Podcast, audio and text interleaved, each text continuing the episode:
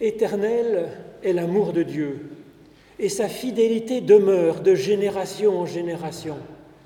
Il a pour chacune et chacun en réserve des trésors de grâce, de miséricorde et de paix.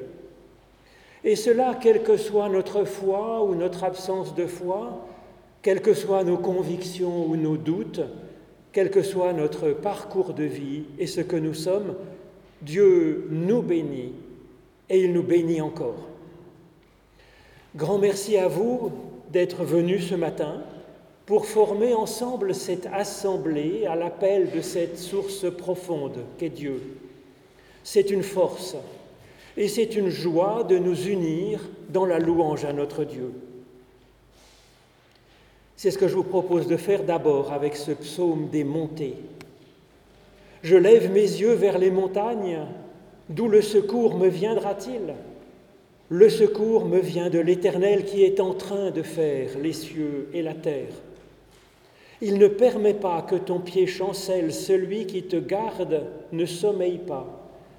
Voici, il ne sommeille ni ne dort, celui qui garde son peuple. L'Éternel est celui qui te garde. L'Éternel est ton ombre à ta main droite. Pendant le jour, le soleil ne te frappe pas, ni la lune pendant la nuit. L'Éternel te garde de tout mal. Il garde ton âme. L'Éternel garde ton départ et ton arrivée, dès maintenant et pour toujours. C'est vers ce Dieu que nous sommes invités à faire monter nos louanges, ce que nous pouvons faire ensemble avec le chant du psaume 100 B, c'est page 117 de notre psautier, Vous tous qui sur la terre habitez.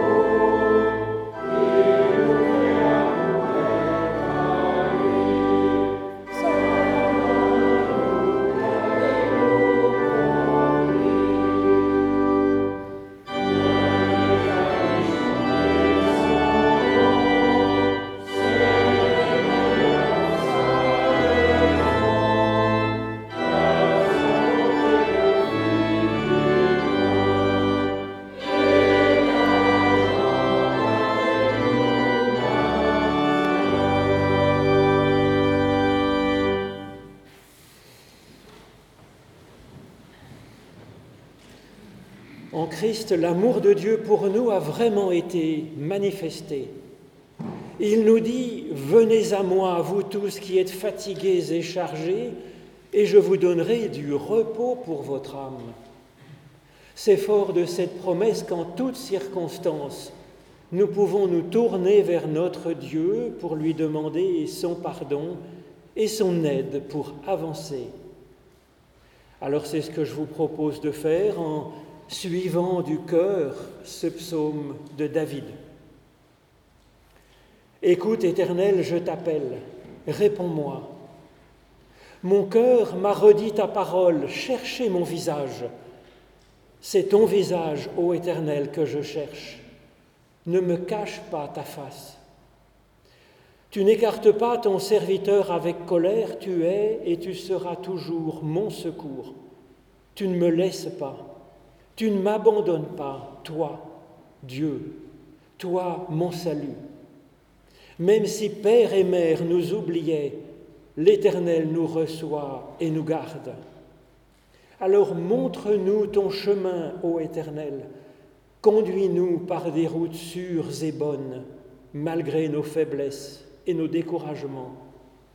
Mais j'en suis sûr, je verrai les bontés de l'Éternel dès maintenant sur la terre des vivants. Espère l'Éternel, sois fort et prends courage, espère l'Éternel.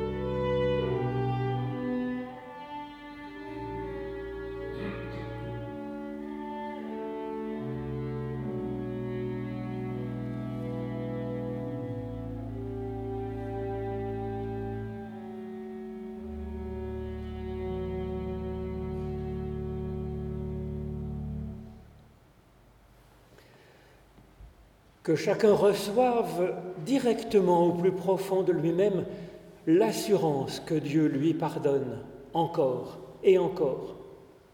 Que chacun se sente vraiment en confiance totale avec son Dieu et puisse placer son espérance en lui. Que chacun reçoive de naître et de grandir par le Créateur de la vie. Lève-toi et va, nous dit Jésus-Christ. Tes péchés sont pardonnés ta foi t'a sauvé, avance dans la paix.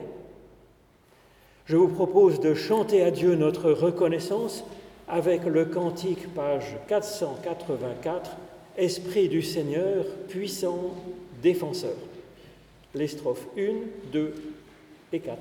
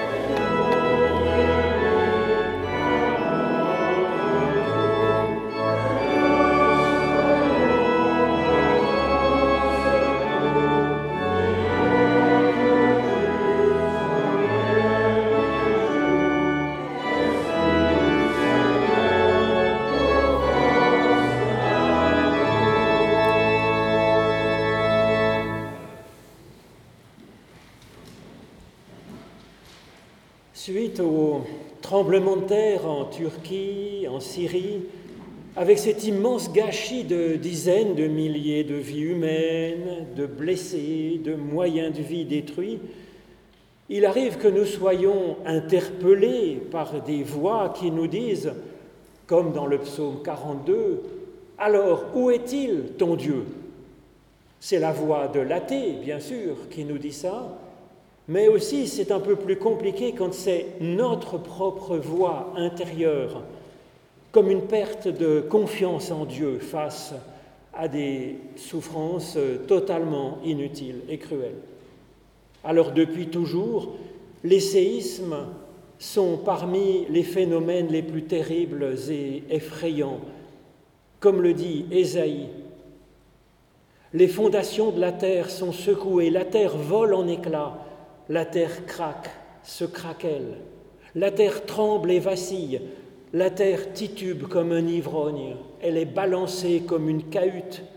Son péché lui pèse tant qu'elle tombe sans pouvoir se relever. Alors là, on a l'impression que c'est un peu comme une conséquence du péché du monde.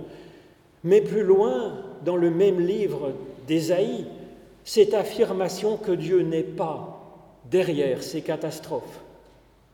Ésaïe nous dit enfin, fait dire à Dieu, quand les montagnes s'ébranleraient, quand les collines chancelleraient, ma bienveillance pour toi ne sera pas ébranlée et mon alliance de paix avec toi ne chancellera pas. Voilà ce que dit l'Éternel qui a compassion de toi. Donc il y a quand même cette question des catastrophes. Alors, ça tombe bien parce que j'étais justement en train de préparer pour ce dimanche la suite de ce récit que nous avions lu il y a 15 jours, où l'apôtre Paul arrive dans la ville de Philippe en Macédoine et où il rencontre un tremblement de terre. Donc je vous propose de regarder comment est-ce que cet événement naturel va être traité dans ce récit. Alors nous avions laissé l'apôtre Paul être pris à partie pour la foule. Alors ils se saisirent de Paul et de Silas, son compagnon, et les traînèrent sur la place publique devant les magistrats. Ils les présentèrent aux stratèges en disant Ces hommes troublent notre ville. Étant juifs, ils annoncent des coutumes qu'il ne nous est pas permis, à nous qui sommes romains, ni de recevoir ni de pratiquer. Alors la foule se souleva contre eux et les stratèges, ayant fait arracher leurs vêtements, ordonnèrent qu'on les roue de coups de bâton. Après les avoir affligés de multiples coups, ils les jetèrent en prison en recommandant au geôlier de les garder en sûreté. Le geôlier ayant reçu cet ordre, les jeta dans la prison intérieure et il les attacha par les pieds au bois. Vers le milieu de la nuit, Paul et Silas priaient en chantant les louanges de Dieu et les autres prisonniers les écoutaient. Subitement, il y eut un méga tremblement de terre, en sorte que les fondements de la prison furent ébranlés. Et aussitôt, toutes les portes s'ouvrirent et tous les liens se détachèrent. Le geôlier sortit du sommeil et voyant que les portes de la prison avaient été ouvertes, il tira son épée et allait se tuer, pensant que les prisonniers s'étaient enfuis. Mais Paul cria d'une voix forte, Ne te fais pas de mal, car nous sommes tous ici. Alors le geôlier, ayant demandé de la lumière, entra précipitamment et se jeta tout tremblant aux pieds de Paul et de Silas. Il les fit sortir et il dit, Seigneur, que me faut-il pour être sauvé? Paul et Silas répondirent, Aie foi au Seigneur Jésus et tu seras sauvé, toi et ta famille. Et ils lui annoncèrent la parole du Seigneur ainsi qu'à tous ceux qui étaient dans sa maison. Il les prit avec lui et à cette heure même de la nuit, il lava leurs plaies et aussitôt il fut baptisé, lui et tous les siens les faisant monter dans son logement, il leur servit à manger et il se réjouit avec toute sa famille de ce qu'il avait eu foi en Dieu. Ô Éternel, par l'étude de nos écritures anciennes, ouvre-nous maintenant à ce que tu veux nous apporter au fond même de notre être intérieur. Au nom de Jésus-Christ. Amen.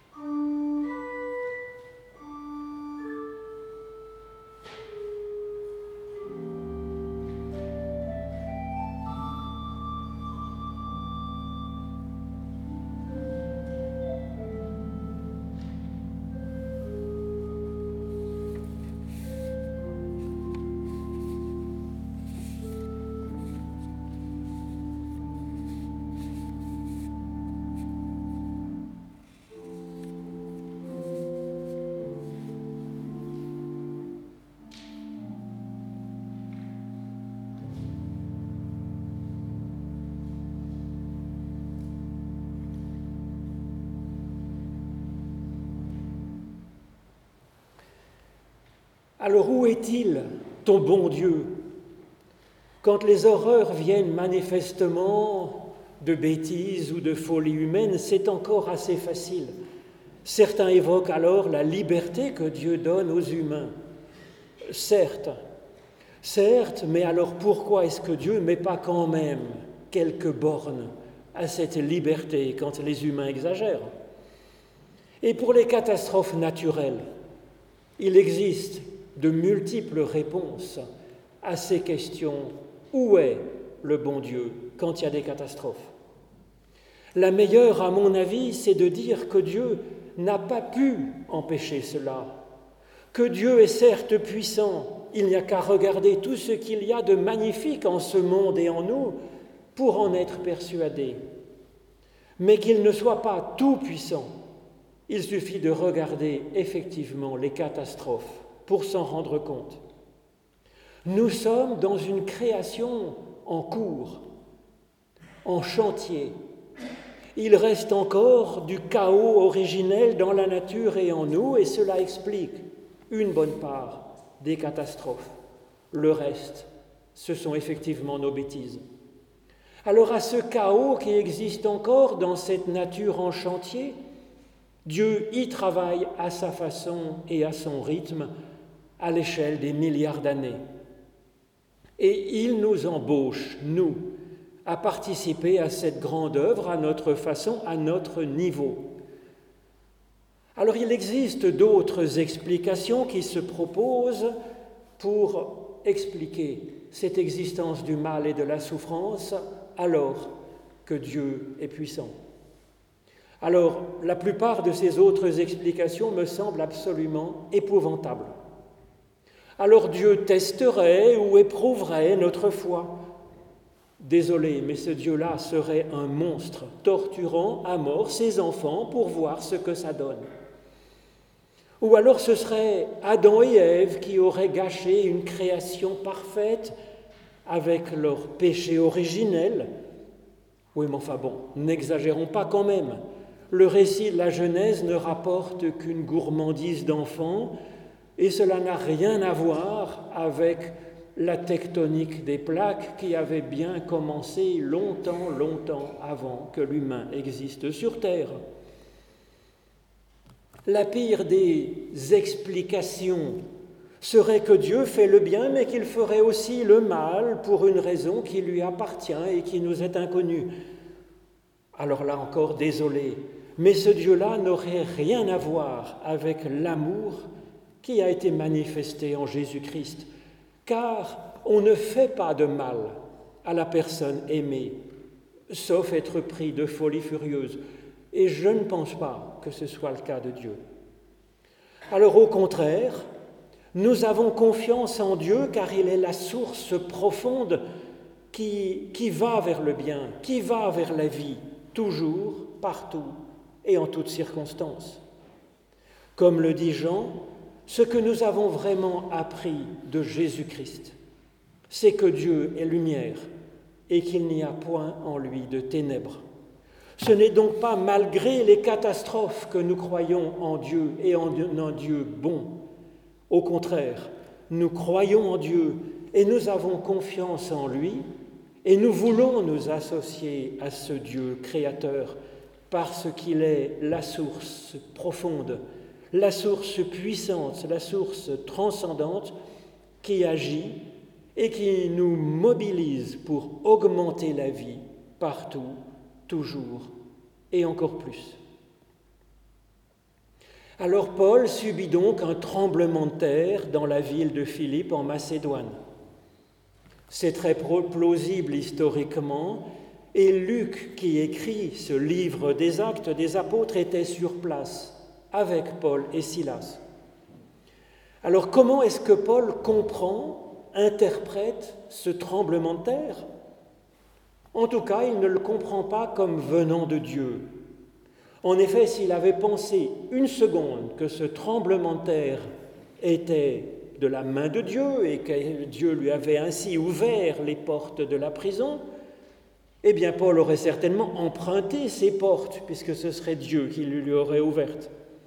C'est ce que fait Pierre dans un épisode comparable un peu plus tôt dans le livre des Actes. Mais là, non. Quand Paul sera libéré de sa prison, ce ne sera pas à cause de ce séisme, mais tout simplement parce que les magistrats auraient décidé que c'était plus simple de les expulser de la ville de Philippe. Mais alors pourquoi est-ce que Luc nous parle de ce tremblement de terre si ça ne joue pas ça n'a pas d'influence sur le parcours de l'apôtre Paul. Alors je pense que c'est possible que ce soit un souvenir personnel de Luc, qui a vécu ce méga tremblement de terre dans la ville de Philippe quand il y était avec Paul. Et que dans sa mémoire, il associe ce tremblement de terre à un autre séisme de sa vie, un séisme intérieur. En effet, à ce moment-là, Paul vient de se, Luc vient de se convertir à l'Évangile. Et il a quitté sa vie de médecin à Antioche, paraît-il, pour se mettre en route avec l'apôtre Paul et ce voyage en Macédoine est son premier voyage dans cette vie nouvelle qu'il a entreprise. Et Luc me semble utiliser ce souvenir de tremblement de terre pour dire ce que lui a apporté sa conversion à l'Évangile, cet autre tremblement de terre dans sa vie intérieure. En tout cas, quand on regarde ce texte, bien des éléments de ce que nous dit Luc renvoient à notre vie intérieure. À commencer par ce surprenant lieu où le geôlier enferme Paul et Silas. C'est la prison intérieure. Avec ce mot intérieur qui est utilisé dans la Bible pour parler du Saint des Saints, derrière le voile. Il y a aussi cette allusion aux fondations ébranlées. Ce n'est pas les murailles de la prison qui sont ébranlées, mais c'est ces fondations nous renvoyant encore vers les profondeurs de l'être intérieur. Et puis il y a cette demande de lumière du geôlier, et puis sa recherche de salut. Que faire pour être sauvé? Tout cela nous invite à lire ce récit comme un tremblement de terre intérieur dans, dans les fondations de notre être et de notre espérance de salut, un changement radical de perspective. Ce tremblement de terre, probablement historique, n'a pas d'importance dans l'itinéraire de Paul. Par contre, les détails qui ont été incrustés dans ce récit de Luc attirent notre attention sur un cheminement intérieur, celui du geôlier. Et cet homme devient le personnage principal auquel nous sommes appelés à nous identifier dans ce récit et nous convertir avec lui. Ou plutôt, pour être converti par Dieu, car là aussi un détail apparemment superflu a été inséré par Luc, il nous dit que c'est subitement que le tremblement de terre arrive. Ce subitement, c'est un adverbe qui est utilisé dans la Bible pour parler de l'action subite de Dieu afin de renverser une mauvaise situation. Cet adverbe n'est utilisé par Luc que deux fois dans son évangile et dans son livre des actes, qui est le second tome. Il est utilisé ici dans la prison intérieure du geôlier et il est utilisé aussi dans ce même livre des actes pour la Pentecôte. Luc nous dit que subitement vint du ciel un bruit comme celui d'un vent impétueux qui remplit toute la maison où ils étaient, et ils furent remplis du Saint-Esprit. Alors dans cette prison, pour le geôlier, que, réalise le subitement du souffle de Dieu? Les fondations de sa prison intérieure sont ébranlées, toutes les portes s'ouvrent, toutes les chaînes se détachent, et le geôlier est tiré de son assoupissement, de son endormissement. Tout nous dit dans ce texte un grand souffle de liberté et d'éveil, et pourtant, le geôlier se sent alors comme perdu. Il se dit que tous ceux qu'il retenait précieusement enfermés se sont enfuis. Il se croit au bout de sa vie. Et puis non, ils sont tous là et ce sera au contraire le commencement d'une vie nouvelle. Au sens physique, il est absolument invraisemblable qu'un tremblement de terre ouvre délicatement toutes les portes de la prison détache avec encore plus de délicatesse toutes les chaînes qui étaient fixées dans de lourds poteaux en bois, et que pas un seul des prisonniers, des prisonniers politiques, des prisonniers de droit commun n'en profite pour s'enfuir de la prison. Alors c'est invraisemblable au sens physique, mais au sens spirituel, ce récit tient la route et il me semble être passionnant. L'humain a une aspiration profonde à détenir des certitudes, comme le Saint des Saints du Temple qui était réputé être plein de la présence de Dieu. Alors cela peut se manifester pour certaines personnes par des dogmes et des rites qui seraient sacrés. Cela peut s'incarner dans des certitudes scientifiques ou bien dans des idéologies immortelles c'est une aspiration à posséder un appui solide, stable. C'est en réaction, je pense, à une peur qui est profondément humaine, à un pessimisme, à une fatigue, peut-être aussi à des déceptions et à la crainte de nouvelles déceptions. Alors, l'homme a l'impression que tout tremble et vacille autour de lui, alors c'est le cas aujourd'hui, cette impression, mais ça a été le cas à toute époque, bien sûr. Alors dès que nous avons trouvé un petit quelque chose, nous avons tendance à en faire une certitude, que nous enfermons alors comme dans notre prison intérieure. Nous le rattachons bien les pieds à nos certitudes pour que surtout elles ne cheminent pas, mais qu'elles restent là, bien enfermées, stables, solides et sûres même quand c'est notre foi que nous enchaînons ainsi au fond de notre être. Ce n'est plus l'évangile, mais c'est un disévangile, nous dit Nietzsche, qui s'y connaissait dans le domaine. La certitude crucifie alors tout élan de création en nous, toute recherche, tout souffle de vie. Quand les fondations de sa prière intérieure sont ébranlées, quand il sent que les portes sont ouvertes, que les chaînes sont tombées, le geôlier se croit à la fin de sa vie. Il est persuadé que toutes les précieuses certitudes qu'il avait enfermées dans sa prison intérieure seront partis, se seront enfuis et qu'il n'a plus rien de solide et de stable. Au contraire, ce sera pour lui comme un éveil. Il va pouvoir faire sortir et même monter tout ce qui l'enfermait précieusement au fond de sa prison intérieure.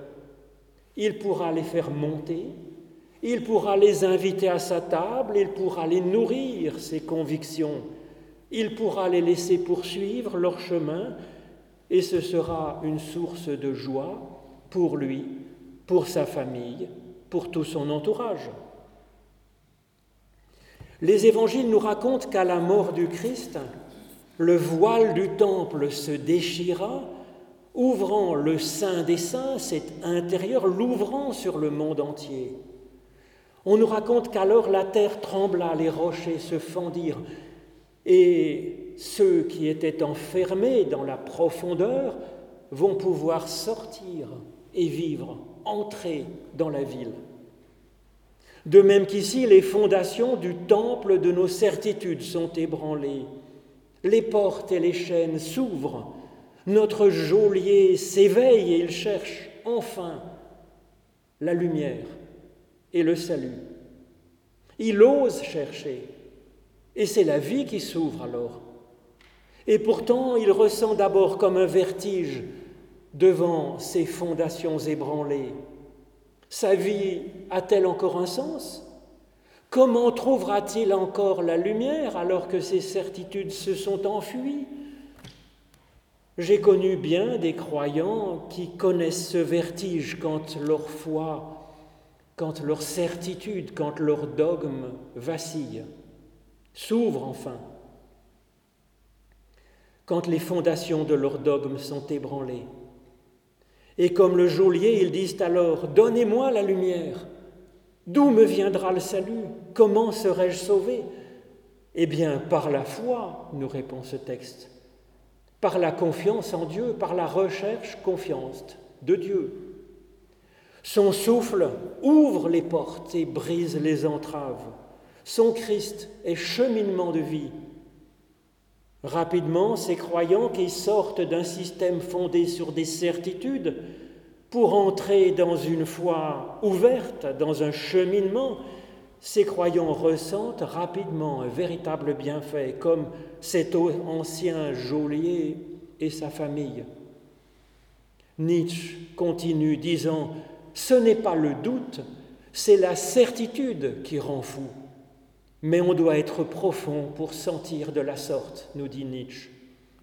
Il faut avoir eu la grâce de cet ébranlement des fondations de notre forteresse, de notre forteresse intérieure, pour connaître cette ouverture des portes, faisant tomber nos chaînes, nous éveillant enfin à la vie c'est alors que nous sentons que la vie est là, dans cette ouverture, dans cette recherche, dans ce cheminement. Alors que, faut-il faire pour être sauvé? demande le geôlier. Ce chemin de conversion, il va commencer par Paul, qui du fond de la prison Paul figure cette part de nous-mêmes qui porte l'évangile du Christ et qui prie au fond de nous, en nous. Sa prière est une louange, nous dit Luc. La vraie prière, à mon avis, est louange. C'est une méditation sur ce que Dieu nous a déjà apporté. Et ce n'est qu'une louange alors, après cette méditation, car Dieu nous a toujours fait du bien Dieu nous a toujours portés, soutenus. Alors c'est là le point fondamental par qui tout commence dans ces récits qui est comme une montée. Nous n'osons lâcher notre système de certitude que dans la mesure où nous avons une théologie qui est celle de Dieu comme pure source de vie, uniquement source de vie. Dieu en qui nous pouvons avoir confiance non pas le Dieu de la crainte, mais le Dieu des louanges. Comme dans le récit de Luc, toutes les autres dimensions dans notre être intérieur sont à l'écoute de cette louange.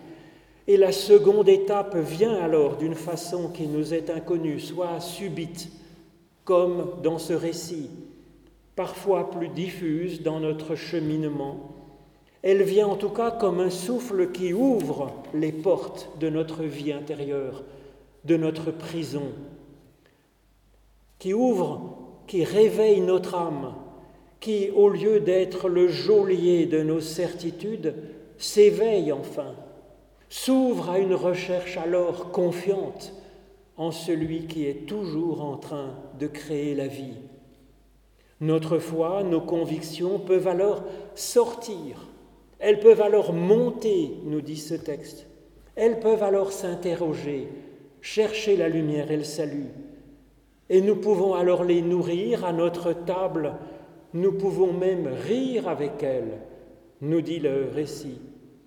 Dieu n'est jamais derrière les tremblements de terre, il est source de tremblements de nos prisons intérieures, un tremblement de vie pour nous faire vivre et nous réjouir avec ceux que nous aimons. Amen.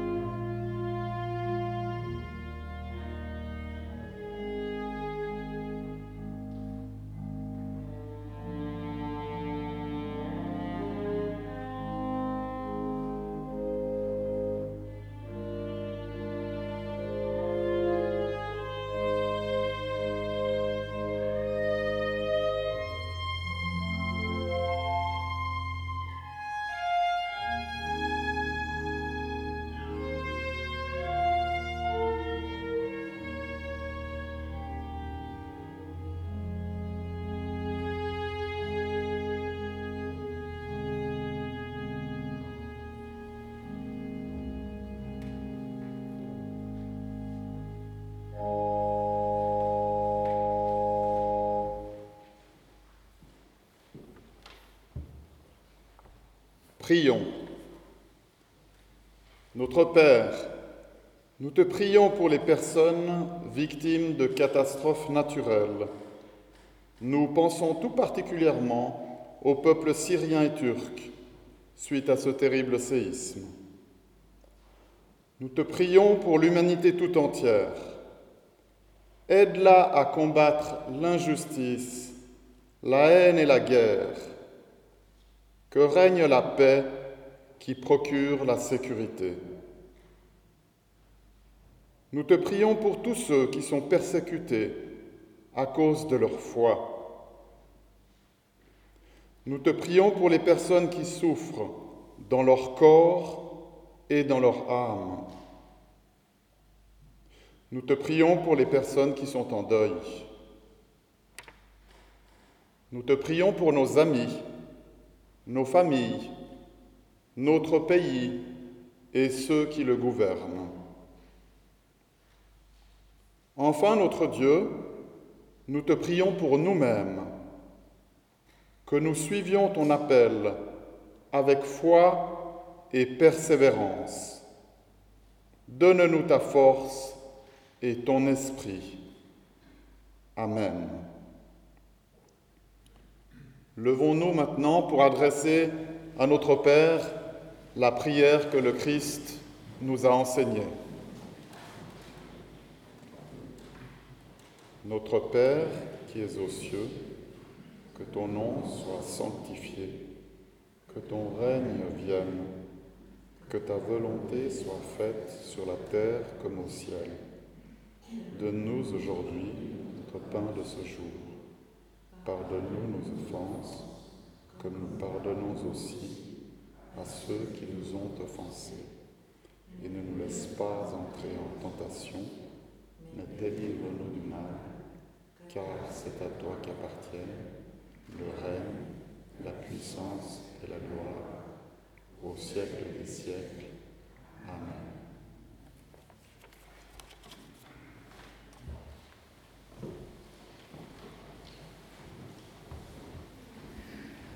Vous pouvez prendre place. Grand merci à vous pour votre participation à ce culte. Grand merci à nos musiciens d'avoir accompagné ce culte avec euh, de la musique euh, si sensible et même euh, une illustration des tremblements de terre. Dimanche prochain, il y a un culte donc à Colonie à 10h. Mardi prochain, si vous le voulez, il y a une formation biblique dans notre joli petit chalet en face. Et puis à la sortie, si vous le désirez, eh bien, il y a quelques textes de la prédication que je vous ai proposés. Et puis vous la trouvez aussi tous les dimanches, voilà, par internet sur la vidéo et le texte sur le site internet. Maintenant, c'est le moment de l'offrande. C'est une façon aussi de replacer dans notre être le spirituel comme gouvernant notre être tout entier. Et puis, pendant cette offrande, je vous propose de chanter ensemble le confie à Dieu ta route sur l'air, en fait, de chef couvert de blessures, ce chant du Vendredi Saint. Donc, c'est page 732 de notre recueil Confie à Dieu ta route.